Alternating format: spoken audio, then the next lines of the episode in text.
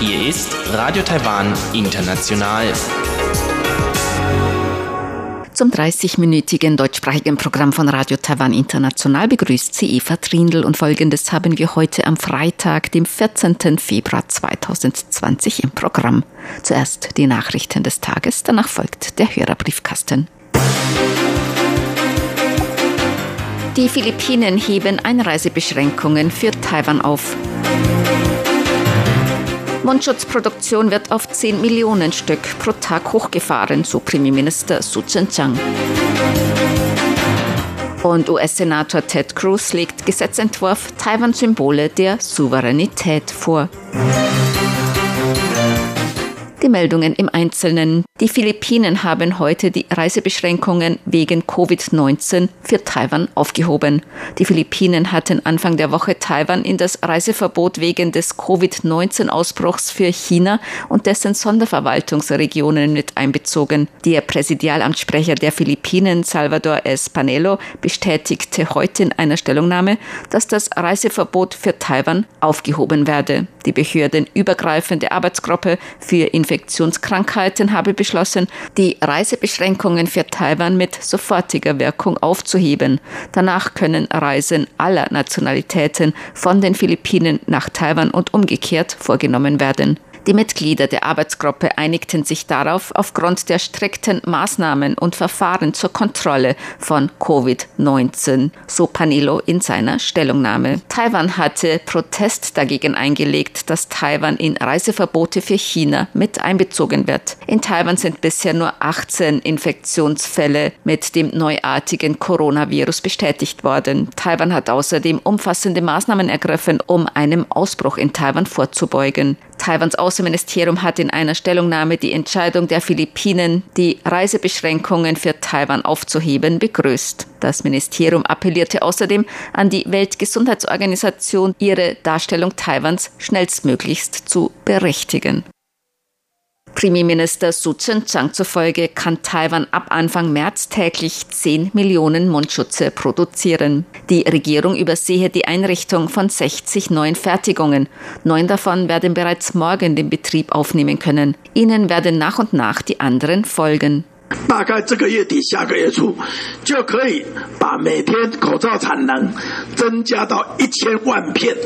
Etwa Ende dieses Monats, Anfang kommenden Monats wird die Produktionskapazität von Mundschutzen auf 10 Millionen Stück pro Tag angehoben werden. Dann kann Taiwan weltweit zum zweitgrößten Hersteller von Mundschutzen werden.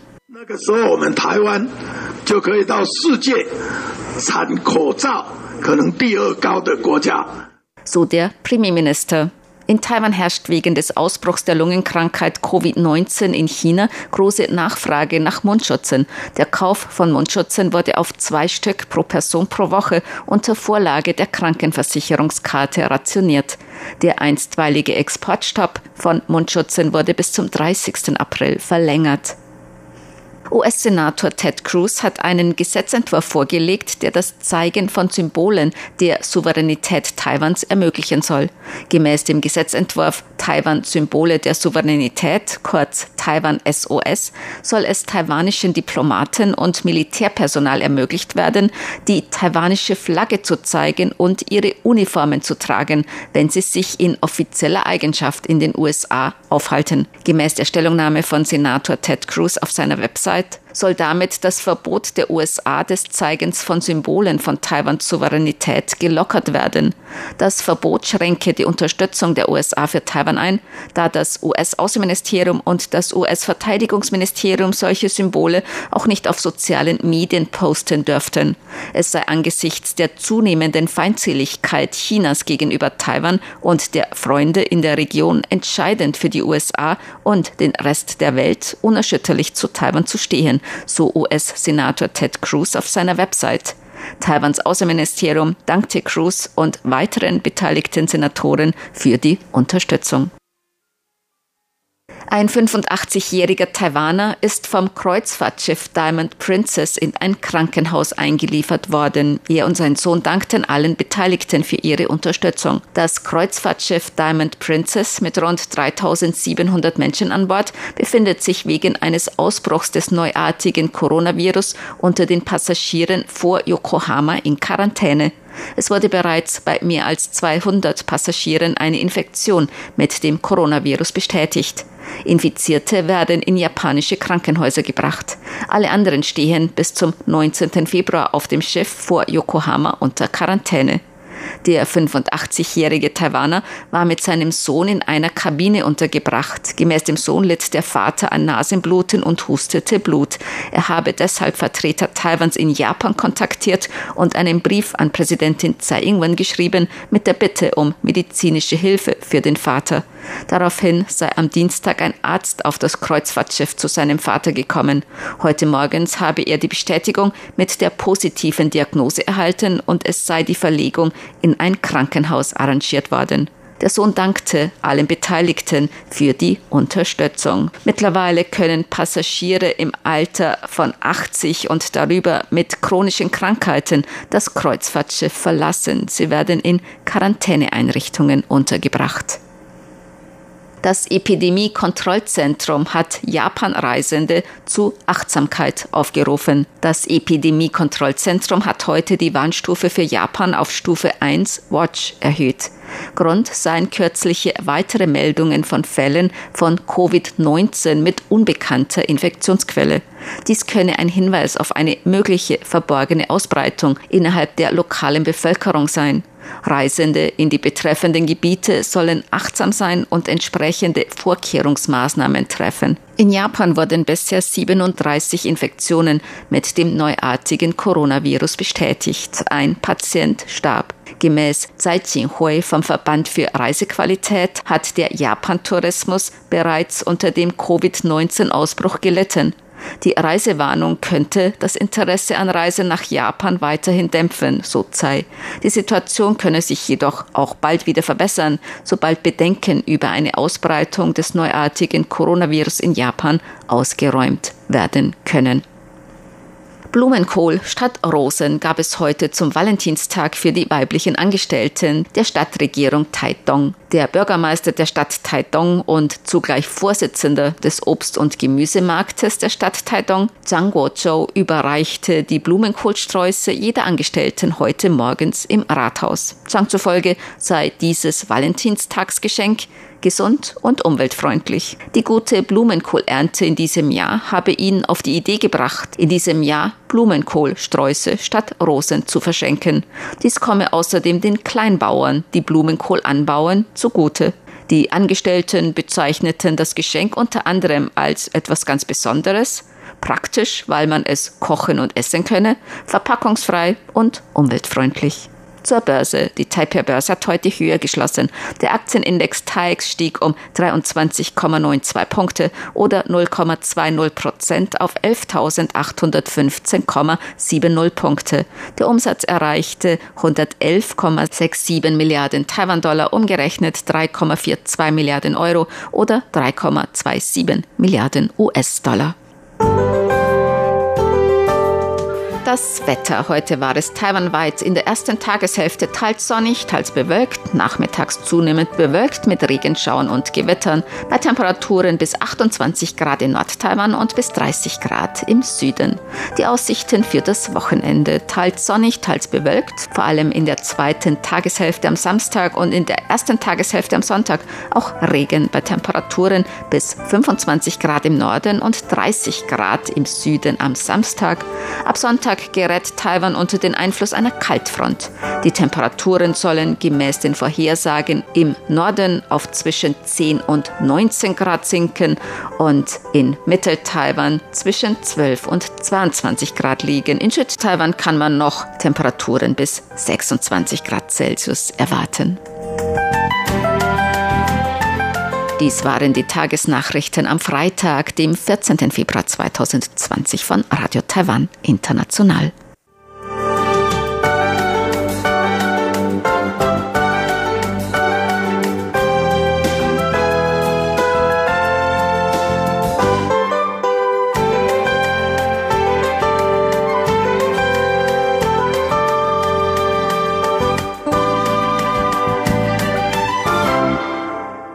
Jetzt der Hörerbriefkasten.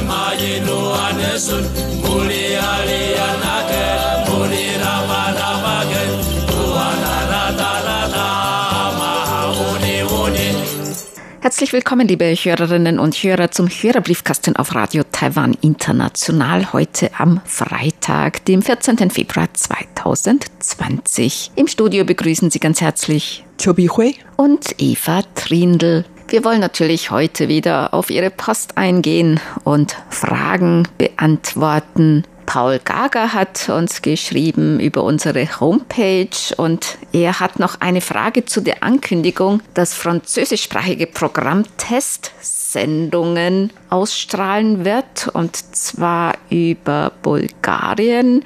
Er hätte dazu eine Frage, die vielleicht auch andere Hörer interessieren könnte. Können eventuelle Empfangsbeobachtungen an die deutschsprachige RTI-Redaktion zwecks Weiterleitung an die Freunde von der französischen Redaktion geschickt werden? Oder gibt es eine spezielle zentrale Anschrift für die Testsendungen? Also Sie können natürlich gerne die Empfangsbeobachtungen an uns schicken und wir geben sie dann weiter an die französischsprachige Redaktion. Das ist kein Problem. Sie können Empfangsberichte auch direkt an die französische Redaktion schicken. F R E N at rti.org.tw.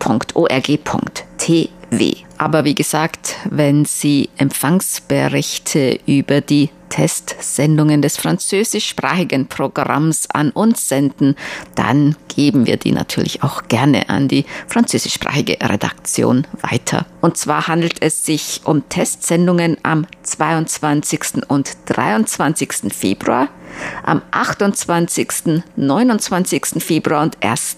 März von 19 bis 19.30 Uhr UTC auf der Frequenz 6005 Kilohertz. Also französischsprachige Testsendungen über Kostinbrot. Und Paul Gager hat noch geschrieben, am Samstag war auf der Bing-Suchmaschine ein schönes Bild vom Laternenfest im Pingxi in Taiwan zu sehen. Herzlichen Glückwunsch dazu auch meinerseits. Am 8. Februar war nämlich das Laternenfest. Wir haben mehrere Empfangsberichte und auch Zeitungsausschnitte erhalten von Christoph Paustian von der Süddeutschen Zeitung Taiwan und China, der grobe Bruder. Mhm.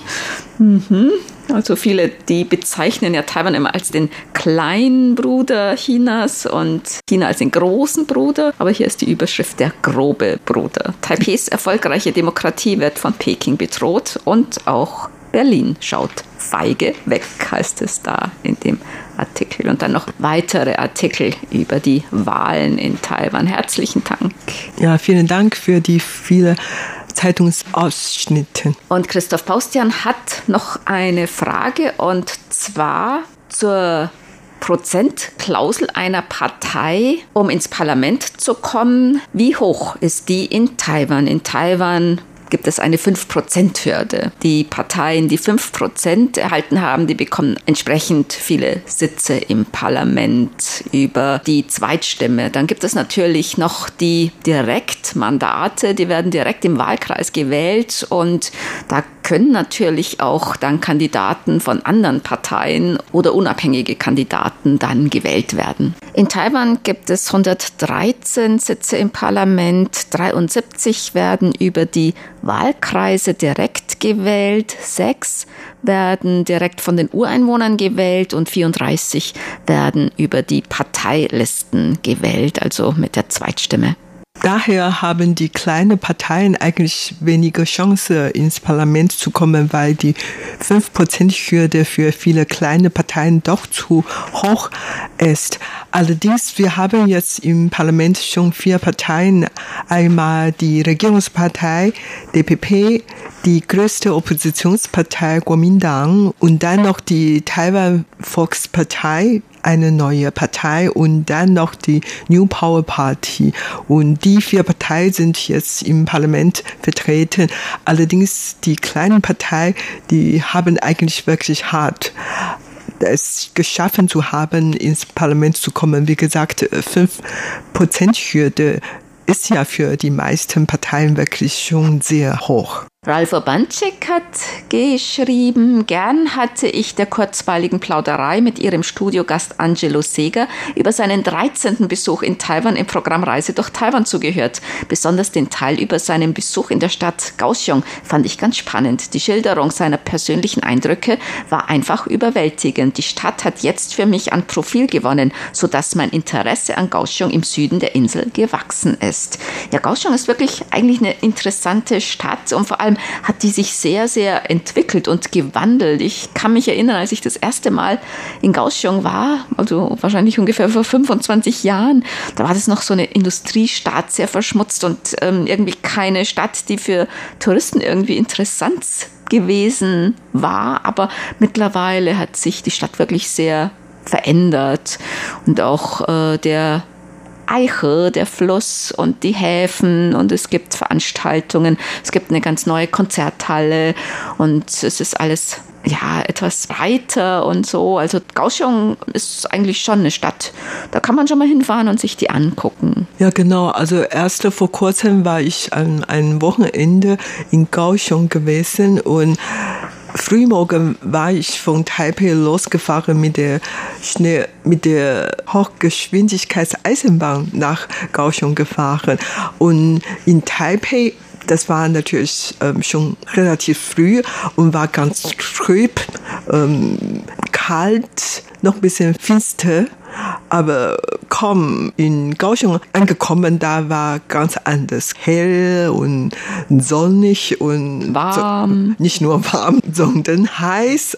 Das war ganz, ganz, ganz anders. Also in Taipei waren volle Menschen und viel Verkehr und war laut und in Kaohsiung war ganz ruhig. Da gab es gar nicht so viele Menschen auf der Straße oder in der U-Bahn. Also man fühlt sich schon ein bisschen oder sogar sehr entspannt. So wie in eine andere Welt versetzt. Ja, wollte so ich genau äh. das sagen. Also überhaupt in Nord-Taiwan, in Taipei war, was weiß ich, einfach so trüb und so. Ja, mhm. aber in Südtaiwan war es so nicht. Wirklich ganz, ganz anders. Obwohl Taiwan gar nicht so groß ja, ist. Aber ne? das macht manchmal wirklich sehr viel aus, ja. Jörg Bradl hat uns geschrieben, eine Mail mit einem Empfangsbericht und er schreibt, sein Empfangsbericht zu den Direktsendungen vom 31.08. hat es eventuell nicht durch unseren Filter geschafft. Er hatte uns drei Audiomitschnitte geschickt über die verschiedenen Frequenzen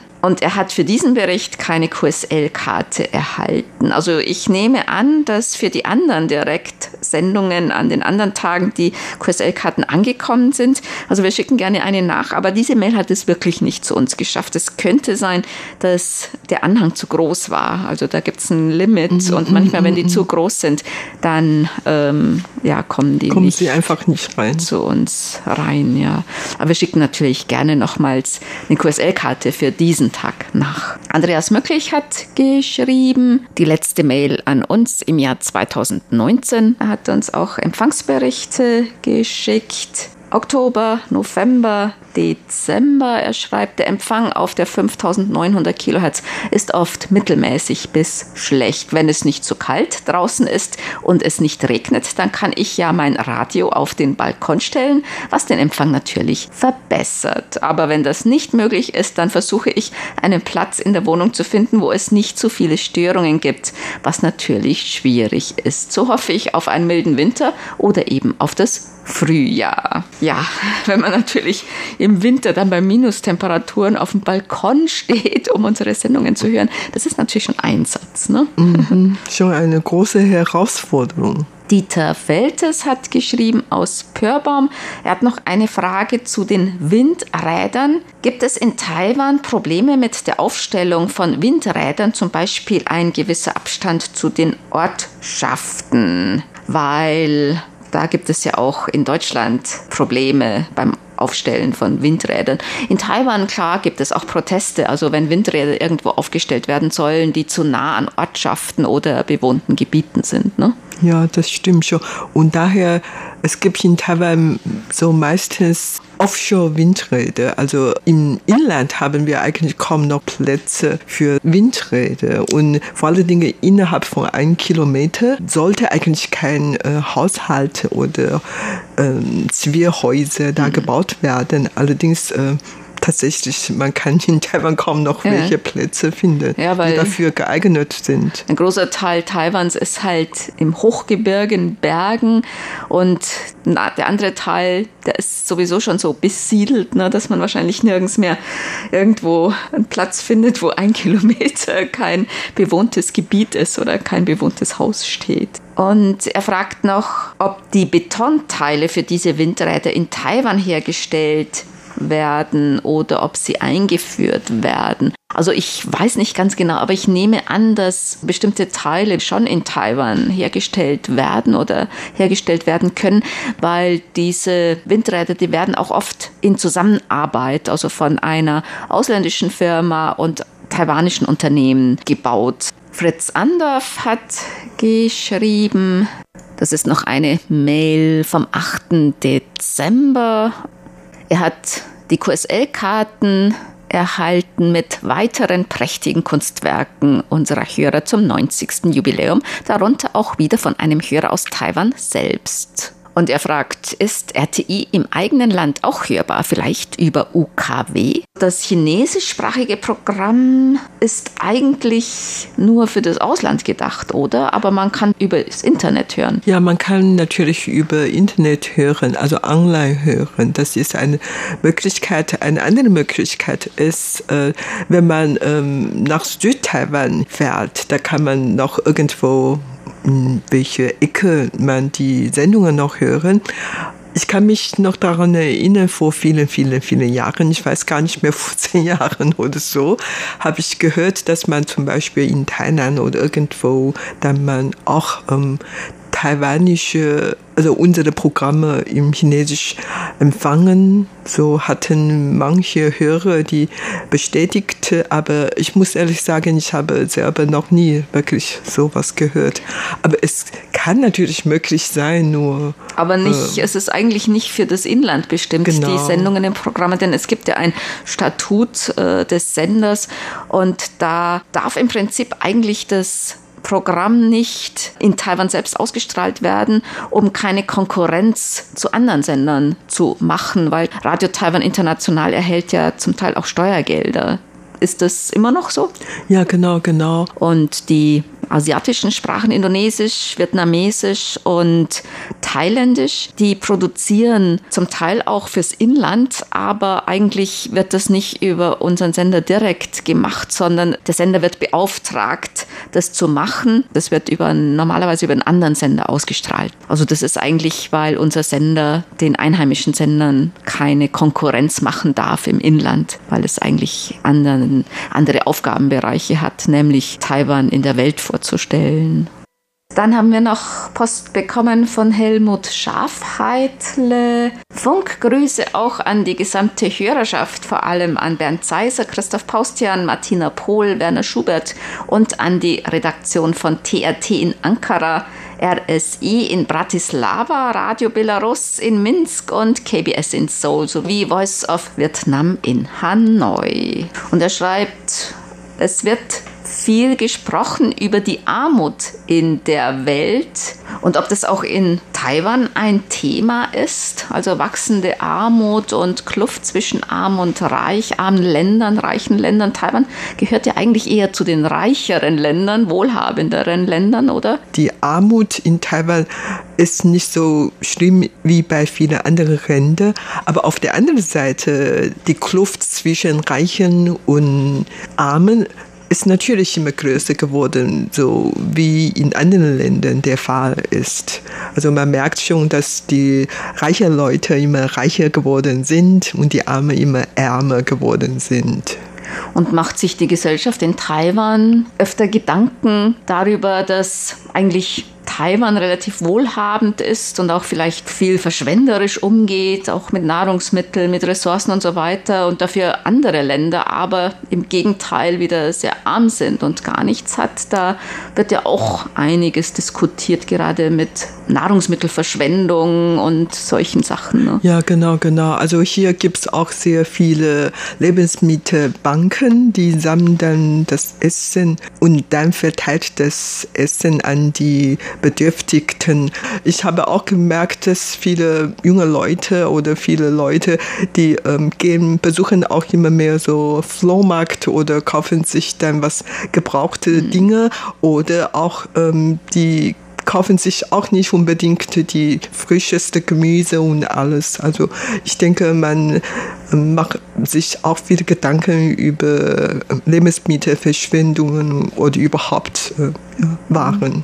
Und auch, ähm, es gibt natürlich auch sehr viele Initiativen, egal ob von der Regierung oder von gemeinnützigen Organisationen, also in anderen Ländern im Ausland auch Hilfsprojekte durchzuführen, also besonders im Gesundheitsbereich, auch im Landwirtschaftsbereich und im Bildungsbereich und so. Also da machen auch viele junge Leute oder Studenten oder manche auch während ihres Urlaubs versuchen, da vielleicht auch irgendwie ihre Expertise damit einzubringen, vielleicht äh, Computerkurse da irgendwie dazu helfen oder in der Landwirtschaft irgendwas zu verbessern und so weiter. Klar, das ist natürlich auch ein Thema in Taiwan überhaupt, auch im Land Armreichgefälle und auch auf der Welt das Armreichgefälle. Sigmar Boberg hat geschrieben, Empfangsberichte und er schreibt noch etwas zum Thema Büchertauschstellen. Auch hier in Osnabrück gibt es so etwas. Jedoch bietet die hiesige Bibliothek mehrmals im Jahr Bücherflohmärkte, wo Leser für kleines Geld ältere Exemplare erwerben können. Dies wird sehr begeistert angenommen. Machen Bibliotheken in Taiwan auch so etwas? Bücherflohmarkt ich weiß nicht, ob es so ähnliches gibt, aber ich kann mir wirklich vorstellen, dass zum Beispiel in vielen Schulen oder verschiedene Institutionen, die veranstalten hin wieder ähnliche Aktionen. Aber hin und wieder gibt es ja auch so Bücherflohmärkte, oder? Und man kann Bücher ja auch zu so einem Antiquariat geben, zu einer Second-Hand-Buchhandlung. Es hat früher sehr viele Second-Hand-Buchhandlungen gehabt und verkauft wurde damals vor allen Dingen viele Kung-Fu-Romane, weil ähm, als ich noch jung war, habe ich sehr viele Kung-Fu-Romane gekauft und gelesen vor allen Dingen. Und weil die teuer sind und weil solche Romane nur ein, zwei Mal gelesen würde und daher hat man damals die Gewohnheit, äh, diese Kung-Fu-Romane entweder weiter verschenken oder dann verkauft mit äh, billiger Preise und so. Ja, das hat früher zu meiner Zeit sehr viele solche Buchhandlungen gehabt und zurzeit ist wirklich ganz, ganz selten. Hm. Überhaupt die Leute von heutzutage lesen gar nicht mehr so viele richtige Bücher. Dann kommen wir zu unseren Geburtstagsglückwünschen für heute. Bernd Seis aus Ottenau hat geschrieben, er möchte heute gerne zum Geburtstag beglückwünschen RTI-Hörerclub Ottenau-Mitglied Willi Stengel in Karlsruhe, Josef Kastner in Ingolstadt, Rhein-Main-Radio-Club Ehrenmitglied Werner Hoppe und Rhein-Main-Radio-Club-Vorsitzender Dirk Köhler in Weilroth, Eberhard Ahl in Mainz, Klaus-Dieter Scholz in Erfurt, Alexandra Geiger in Meßkirch, KBS Postdame Frau Kyung-Un Lim in Seoul, RTI-Hörerclub Ottenau-Mitglied Jürgen Hannemann in Krefeld und RTI-Hörerclub Ottenau-Mitglied Jutta Stupa in Duisburg zum 62. Gründungstag von RAE, dem deutschsprachigen Auslandsdienst aus Argentinien vom 12. Februar 1958, möchte ich auch meiner Freundin Ryan Brown in Buenos Aires herzlich gratulieren. Den Glückwünschen schließen wir uns an das war's für heute im Briefkasten. Sie hörten das deutschsprachige Programm von Radio Taiwan International am Freitag, dem 14. Februar 2020. Unsere E-Mail-Adresse ist deutsch@ rti.org.tv.